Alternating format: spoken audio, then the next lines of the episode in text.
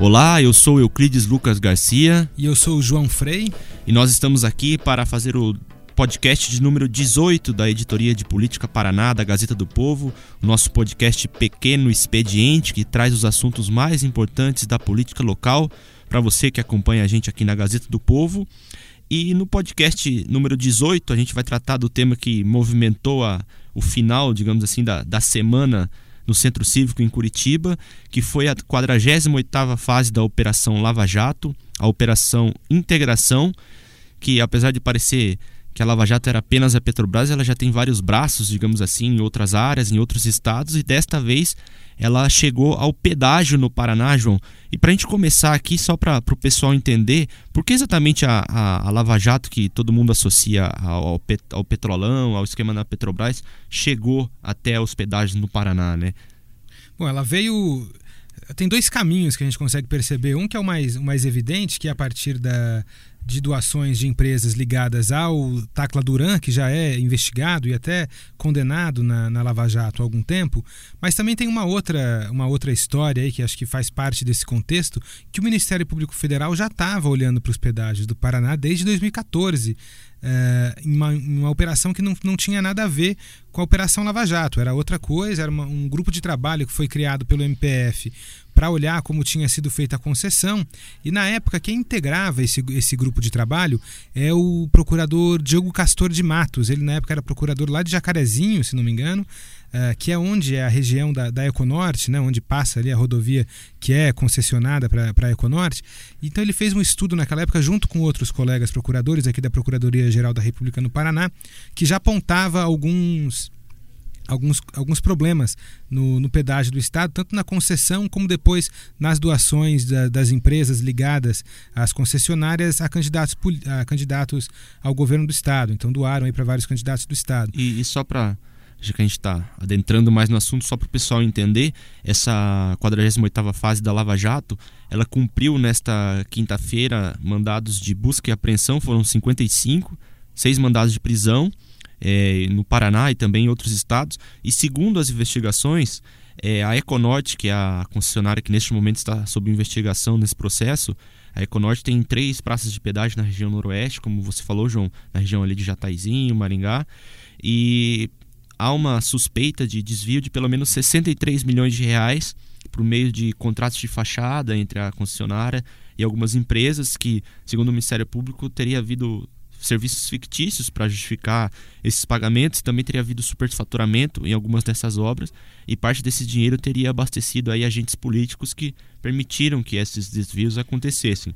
E, digamos assim, os dois dos, desses seis presos, os dois principais nomes que, digamos, abalaram o Palácio Iguaçu nesta quinta-feira, um deles é o Carlos Nasser, que é um senhor de mais de 80 anos já, que todo mundo diz que está muito doente, que vem passando por vários governos desde a gestão do José Richa, pai do atual governador Beto Richa.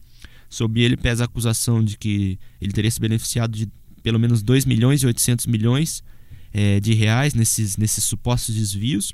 E, e, digamos assim, o calcanhar de Aquiles maior, na verdade, do, do governo é, é outro. Apesar de. O Carlos Nasser, ele é um funcionário hoje da Casa Civil, lotado. Era, né? Porque depois do, do episódio o governo acabou exonerando ele.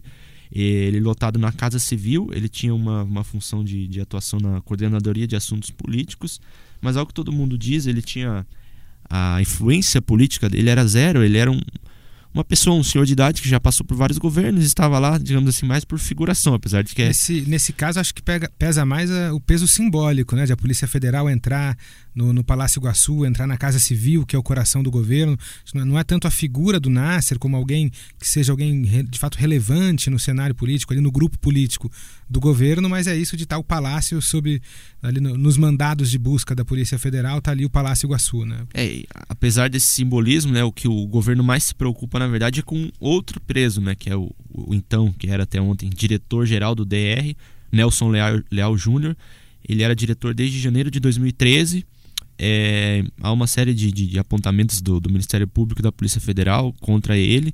O, talvez o principal seja um apartamento de mais de 2 milhões e meio de reais que ele adquiriu em, em Balneário Camboriú por volta de 2013, que a Polícia Federal suspeita que seja lavagem de dinheiro, porque segundo ela ele não teria é, aporte financeiro pelo serviço dele para fazer esse tipo de, de, de compra e ele acabou sendo exonerado, mas é, a ligação dele com o governador é muito antiga. Ele foi secretário de obras quando o Beto era vice-prefeito de Curitiba, na gestão do Castro Taniguchi. Quando o Beto foi eleito prefeito, ele permaneceu no cargo de secretário de obras.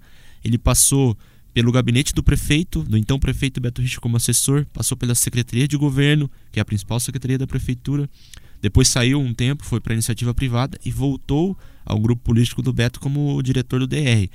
E a gente tem que lembrar também que, além dessa ligação com o próprio Beto, ele era então subordinado no DR ao Pepe Richa, que não é só secretário de infraestrutura, que é uma das pastas que tem a maior movimentação financeira do Estado, mas ele é irmão do governador. Né? A, ligação é, é muito próxima e a gente não sabe, ele está numa prisão de cinco dias, prorrogáveis por mais cinco, que tipo de informação ele pode passar lá que podem comprometer o governo, ainda que é preciso lembrar que o governador não é investigado diretamente, mas respingos podem acontecer ainda mais às vésperas de uma eleição, né? Isso, e conversando com o pessoal do, do mundo político, fica claro que apesar do, do Carlos Nasser ter aquele cargo no Palácio Iguaçu, ele não era tão próximo, mas isso já não vale tanto para o Nelson Leal, que ele vem lá com o governo desde lá de trás, assim como o Nasser, vem acompanhando o governador desde lá de trás, mas com uma proximidade muito maior e em cargos muito mais estratégicos e importantes, tanto, importantes, tanto na prefeitura como no governo. Quer dizer, logo que saiu a notícia da operação, na primeira nota do governo, o governo já dizia que o Nasser era um assessor de terceiro escalão, não era alguém muito importante no quadro político, mas esse argumento não pode ser usado contra o Leal, que além de todo o histórico de proximidade com o grupo político, estava ocupando um posto muito importante, muito próximo ali do, do irmão do governador, que era a diretoria do, do DR, né? É, e num, e num, digamos assim, num tema muito é, muito candente, assim, né? Que é o pedágio, né? Ele, ele era o responsável por negociar com, as, com a, apesar de haver a agência, a GEPAR, que é a agência reguladora, que tenta aí fazer uma mediação desse serviço, etc. O DR era quem mais lidava com as concessionárias, né? E, e os montantes envolvidos são, são bastante altos, então a gente não dá para negar que era um cargo realmente importante e era uma movimentação, segundo as, a, os apontamentos da, da Polícia Federal e do Ministério Público, são valores bastante expressivos para simplesmente todo mundo dizer que não sabia e que ele tomou decisões por conta própria e acabou agora sendo exonerado, né? É, hoje o que o, o que o DR falou numa, numa entrevista agora, na sexta-feira, uma entrevista coletiva, já o novo diretor do DR, Paulo Lúcio, se não me engano, o nome dele, é que as irregularidades que podem existir pode ser que estejam aí na, nas subcontratações, então as concessionárias contratando outras empresas para prestarem esse tipo de serviço. E aí a fiscalização do DR não seria tão efetiva. Ah, pelo que mostra também a investigação do Ministério Público, de fato, é nessas subcontratações que está o grande, o, digamos assim, o, o, o canal por onde esse dinheiro tem circulado. O que parece por enquanto é isso, né? É, e a gente tem que lembrar sempre que esse é um, um, tema que ganhou bastante evidência com talvez o maior dele seja o baixo acaba, né, que o como o slogan de campanha dele na, na segunda eleição para governador em 2002, ele começou com esse mote do baixo acaba, acabou esse mote favorecendo bastante ele, que ele foi eleito contra, contra o Álvaro em 2002. E desde então o, o pedágio passa a eleição e volta a eleição, ele em algum momento ele, ele volta à tona nessa, nessa discussão pré-eleitoral e para esse ano mais ainda, né? Porque se a gente lembrar, os contratos do anel de integração que foram assinados lá em 97, no governo Jaime Lerner, eles completaram 20 anos no ano passado, é, o tempo de concessão é de 24. Então, a, os atuais contratos valem até 2021. Ou seja, no meio do mandato do próximo governador, vai ter que haver uma nova decisão a respeito do pedágio. O que, que vai se fazer? Vai se o governo vai assumir as praças, vai se listar novamente. Então é, é uma decisão, é uma ação da Polícia Federal, do Ministério Público que vem no momento em que o pedágio já estava muito em evidência, né? Aqui nas nossas séries de, de entrevistas com os pré-candidatos ao governo do Paraná, você participou de todas elas junto com o Rogério Garindo. Vocês chegaram a conversar né, com, com os pré-candidatos aí sobre o que, que eles fariam nessa situação de acaba o contrato do pedágio, deve ser renovado, então cabe aí o governo tomar uma decisão, renova ou parte para outro.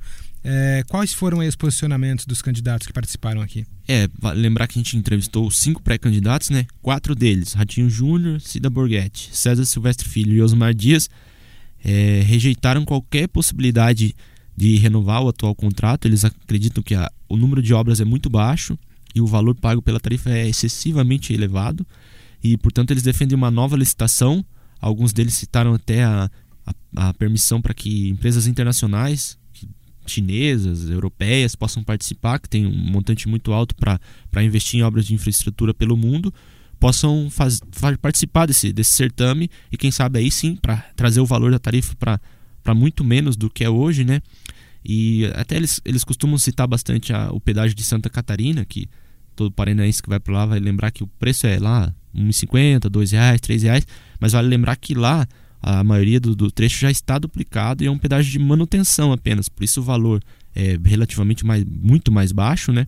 E também o momento de concessão se deu lá num cenário completamente diferente. No Paraná, o mundo passava por uma crise tremenda e havia muita desconfiança com relação ao cenário econômico do Brasil, etc. Por isso o preço do pedágio foi jogado lá em cima. E o outro pré-candidato, que é o senador Roberto Requião, ele não, ele também defende que jamais seja renovado o contrato, não podia esperar outra coisa dele, né? mas ele defende que haja que o Estado passe a assumir essas praças. Ele defende que sejam cobrados um preço bastante baixo, a exemplo de Santa Catarina, dois, um, um real, dois reais, e que o governo assuma as praças e com esse valor ele faça a manutenção. Então teria o pedágio, mas não teria concessão, pela ideia do, do Riquião. É, não. O próprio Secretaria de Transporte, eventualmente, que hoje está junto com a infraestrutura, é uma coisa só, assumiria o comando desse, dessas praças por um pedágio baixo, mas para manutenção. Mas ele próprio admitiu que para obras de duplicação que são muito importantes, que a gente sabe que o anel de integração tem muito trecho para ser duplicado ainda, isso teria que ser feito com o orçamento do próprio Estado. E ele reconhece que o orçamento do Estado é, não, não tem uma margem de manobra muito grande, e ele falou que essas obras seriam tocadas conforme o andamento do, do caixa do Estado, o fluxo de caixa, para poder tirá-las do papel. Porque a gente sabe né, que talvez o, além do preço elevado que, que a gente considera que o pedágio tem, a, a maior questionamento é que as obras que estavam previstas em contrato, boa parte delas, ou a maioria delas, até hoje não saiu do papel, né? É, eu acho que eu queria dizer, esse tema tem esse, essa implicação eleitoral, tanto do ponto de vista desses outros candidatos que não têm um envolvimento direto com o que está sendo investigado, mas acho que ela traz também um outro aspecto de, de implicação para as eleições agora de 2018, que é o que acontece com a família Richa. Né? Vamos pensar, Uh, o Pepe era um nome que estava posto, o Pepe Richa, irmão do governador, que era o chefe direto do Nelson Leal, que foi preso, era um nome que estava posto para ser candidato. O governador também fica numa situação diferente agora, depois da, da, deflagração dessa operação. Como que você avalia que fica a situação do, do governador enquanto candidato ou não depois dessa, depois dessa, dessa operação? É, com alguns deputados com quem eu conversei, eles lembraram que durante essa semana, até a operação foi na quinta, na quarta, por exemplo, ele, o governador se reuniu com aliados, etc.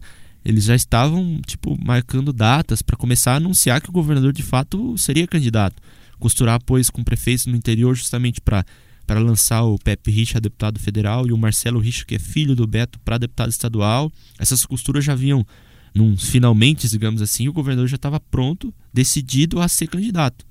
Aí veio a operação a, na, na, madrugada de, de, de quinta-feira, e isso muita gente disse que alguns consideram que o Beto pode rever a decisão e hoje não seria candidato. Mas a maioria ainda acredita que, apesar de terem a polícia ter entrado no palácio, etc., isso pode respingar muito mais no próprio Pepe, que era quem o Nelson Leal respondia diretamente, do que no Beto. Porque a própria, a própria operação, os procuradores disseram que o governador Beto Rich não é alvo de investigação. Apesar de ser mais um carimbo, digamos assim, ó, mais um caso de, de corrupção, ou suposto caso de corrupção no governo Beto Richa, diretamente a ele, Beto Richa, esse caso não, não chega, né? Ao contrário de outros, por exemplo, se a gente lembrar que ele é alvo de inquéritos no, no Supremo Tribunal, no Superior Tribunal de Justiça em Brasília, já é alvo de investigação na Publicano, etc. Esse não, por enquanto não há qualquer foco de investigação contra ele, mas é evidente que não há como você desconsiderar a Polícia Federal chegar no Palácio Iguaçu com mandado de busca e apreensão, ainda que seja na mesa de um servidor específico que não tem muita proximidade com o governador, como ele frisou, a polícia está entrando no palácio, é a sede do governo. Não há como você é, não relacionar a ação ao governador, ainda que ele não seja investigado. E ainda mais um debate eleitoral, né? que é um debate que preza muito menos para minúcias e é muito mais o efeito de imagem, o efeito de público que isso tem. Se a gente for ver, por exemplo, uh, o posicionamento do senador Roberto Requião, que veio se apresentou aqui como pré-candidato também. É, hoje, ele, hoje ele já publicou no, no Twitter dizendo exatamente isso. É, tentando relacionar cada vez mais a operação que aconteceu ao Pepe Richa e dizendo dizendo que não tem como tá, não estar tá relacionado ao governador, está relacionado ao irmão. Então acho que essa vai ser a tônica uh, do discurso dos, dos candidatos que vão sair em oposição ao grupo do governador Beto Richa, de ligar, fazer todo o tempo questão de ligar esse caso que aconteceu, por mais que o governador tente se atentar às minúcias e dizer que uh, na prática ele não é investigado, o próprio promotor disse que ele não é investigado, mas isso no debate eleitoral interfere, não é tão. A verdade não é a maior das, das, das dos argumentos no debate eleitoral, né? É, e, a, até porque uma, uma campanha tão curta como a gente vai ter, que no, é o tempo é 35, 40 dias, até você explicar que focinho de porco não é tomada, o eleitor já meio que assimilou aquilo. E outro tema que pode voltar à tona também, lembrando que uma das primeiras decisões do governador quando assumiu o primeiro mandato lá em 2011 foi, segundo ele, reabrir o diálogo com as concessionárias, justamente pela forma mais dura com que o Requião tratava o tema pedágio. Ele simplesmente foi à justiça questionar vários aditivos, o valor do pedágio, etc. E o governador Beto Rich, quando assumiu, se dizendo mais amistoso, etc., chamou as, as concessionárias para conversar. E em maio de 2011 ele decidiu congelar. Ele foi à justiça, pediu a suspensão temporária de 140 ações que tramitavam, não só do Requião, mas também do, da época do Jaime Lerner, contra as concessionárias. E o governador, em nome desse, dessa de baixar essa animosidade que existia com as concessionárias e na tentativa de encontrar um caminho para as obras saírem e o preço baixar, ele congelou essas ações.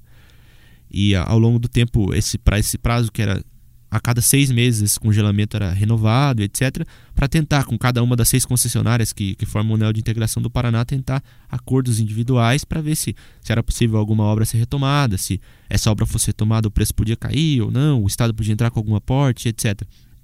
Agora, o que mais chama a atenção é que o primeiro, primeiro desses acordos, que foi fechado justamente com a, a, a, concessionária investigada ontem, que é a Econorte, ele resultou surpreendentemente num aumento de tarifa, sob a justificativa de que aumentos anteriores haviam sido represados, etc.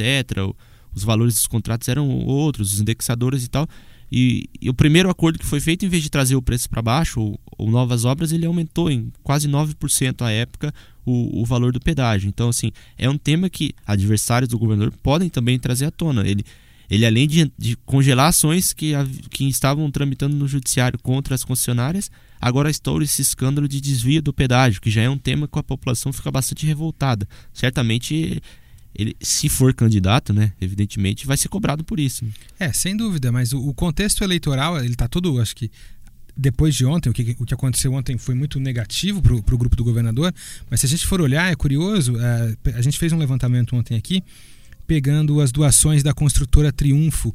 A construtora Triunfo é do grupo do ligada ao grupo Triunfo, que é o grupo que, que controla a Econorte. Então, são empresas irmãs, uma empresa ligada à outra de acordo com a investigação do Ministério Público.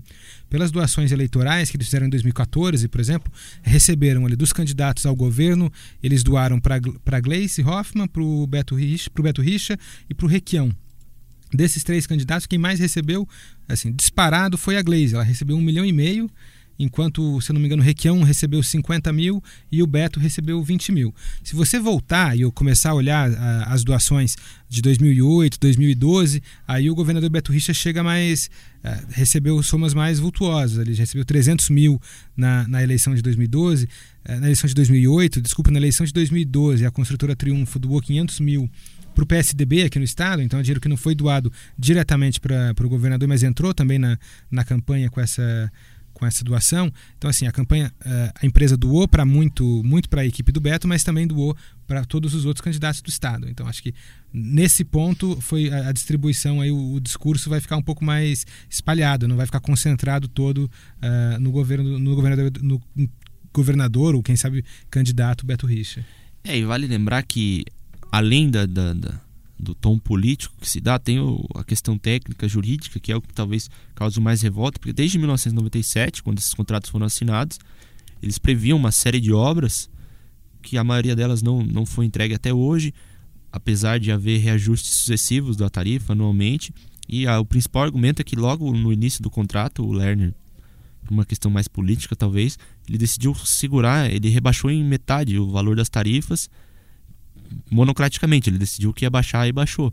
Isso foi o, o start para as concessionárias imediatamente irem à justiça e isso acabou que elas conseguem ganhar, ganhar em várias ações justamente baseado nesse argumento principal e também em outros, mas que elas perderam recursos lá atrás, que o contrato foi quebrado, entre aspas, digamos assim, com essa decisão política do, do então governador Jamilé de baixar o valor da tarifa.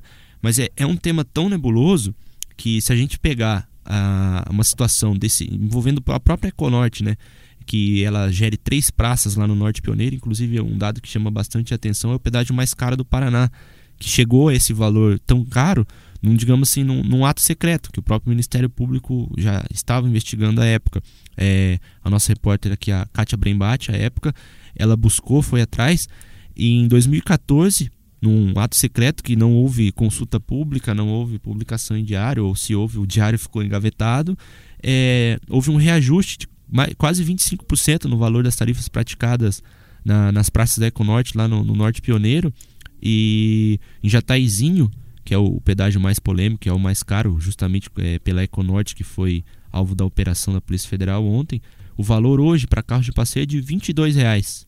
E para você percorrer os 160 quilômetros de Londrina a Ourinhos, em São Paulo, 40 reais para um trecho bastante curto de 160 quilômetros. Ou seja, essa nebulosidade que cerca o pedágio resulta até em situações como essa, né? Um, um aditivo contratual secreto e sucessivas decisões. O Tribunal de Contas da União mandando baixar o pedágio, isso não é feito. É, é um tema muito nebuloso, né, João? Se for ver, tem, é, envolve no... judiciário, Ministério Público, Tribunal de Contas, mas parece que, apesar de tudo, nada acontece. Né? É. Nos últimos 20 anos, eu acho que virou o grande assunto do, assim, o grande agenido paranaense, né? Eu acho que se tem um, uma coisa que incomoda todo paranaense é, é a forma como esses como como se deu essa concessão e o valor que os pedágios cobram. Então, acho que é por isso que isso vira tão relevante no momento de, de discussão eleitoral, porque nesses 20 anos eu acho que não teve um paranaense que em algum momento não pensou deve ter alguma coisa errada, porque o valor que a gente paga. É, no começo ainda da concessão, as pessoas pensavam, bom, em algum momento vem as obras, né? Aí agora a concessão está faltando 3, 4 anos para acabar e elas não vieram. Então acho que isso deixa o assunto, do ponto de vista eleitoral, ainda mais premente. Né? É, e não só do ponto de vista político, tem o ponto de vista prático do cidadão, do, do produtor, do dia a dia que paga. Se você pensar, é, se você vier de Foz do Iguaçu a Curitiba ou a Paranaguá para ir até o porto des, é, descarregar alguma carga. São lá, eu não, não, me lembro de cabeça, mas são lá 9, 10 praças de pedágio que você vai pagar entre 10, 15 reais. É, é um preço bastante alto para um carro de passeio. Agora você imagina para um caminhão de vários eixos que vai transportando, está transportando alguma carga, soja, etc. O quanto que isso não acaba pesando não só no bolso do cidadão que está de carro passeando ou a trabalho na praça, mas o valor disso que vem embutido nos produtos, porque o produtor, a empresa responsável pelo transporte, etc., acaba tendo que arcar com esse preço e repassa para o consumidor. É, né? Tanto que hoje, um dia depois da, da operação, já vieram a público né, da declarações da FIEP, a FAEP, quer dizer, as entidades que representam o setor produtivo do Estado já vieram dar declarações e, e é, repudiar é, é essas, é, não a operação, mas repudiar o que está sendo descoberto pela operação, enfim, é algo que encarece muito o, o, o custo de vida aqui no Paraná, de fato, o custo de produção. Então é isso, esse, esse é o nosso podcast número 18. A gente discutiu há pouco a 48ª fase da Operação Lava Jato, denominada de Operação Integração, esse nome em referência ao Anel de Integração do Paraná, que contém aí 27 praças de pedágio, entre, divididas entre seis concessionárias, e uma delas, a Econorte, foi alvo dessa operação na, na manhã de ontem, quinta-feira, com mandado de busca e apreensão, prisão de algumas pessoas por suspeitas de pelo menos 63 milhões de reais de, de, teriam sido desviados. O Ministério Público Federal avalia que isso pode passar de 100, mas por enquanto o cálculo deles está em 63 milhões. E a gente vai acompanhar esse desenrolar, até porque há prisões que ainda podem expirar o prazo, a pessoa pode às vezes, eventualmente prorrogar esse, esse prazo de prisão e vamos ver aí que, o que, que vai acontecer no, no andar das investigações. Agradeço a participação do João Frei, que está aqui comigo na ausência do, do Rogério Galindo, que é o nosso faz o podcast de forma titular, ele está em, em, férias aí, pelo como ele disse que enquanto o Temer ainda não acabou com as férias, ele foi gozar o período de férias dele. Então a gente volta na semana que vem com o podcast número 19 aí com os principais assuntos da, da política local para você que acompanha a gente não só aqui por meio do podcast, mas também pelo site da Gazeta do Povo, barra Política Paraná. Até a próxima. Até mais, tchau, tchau.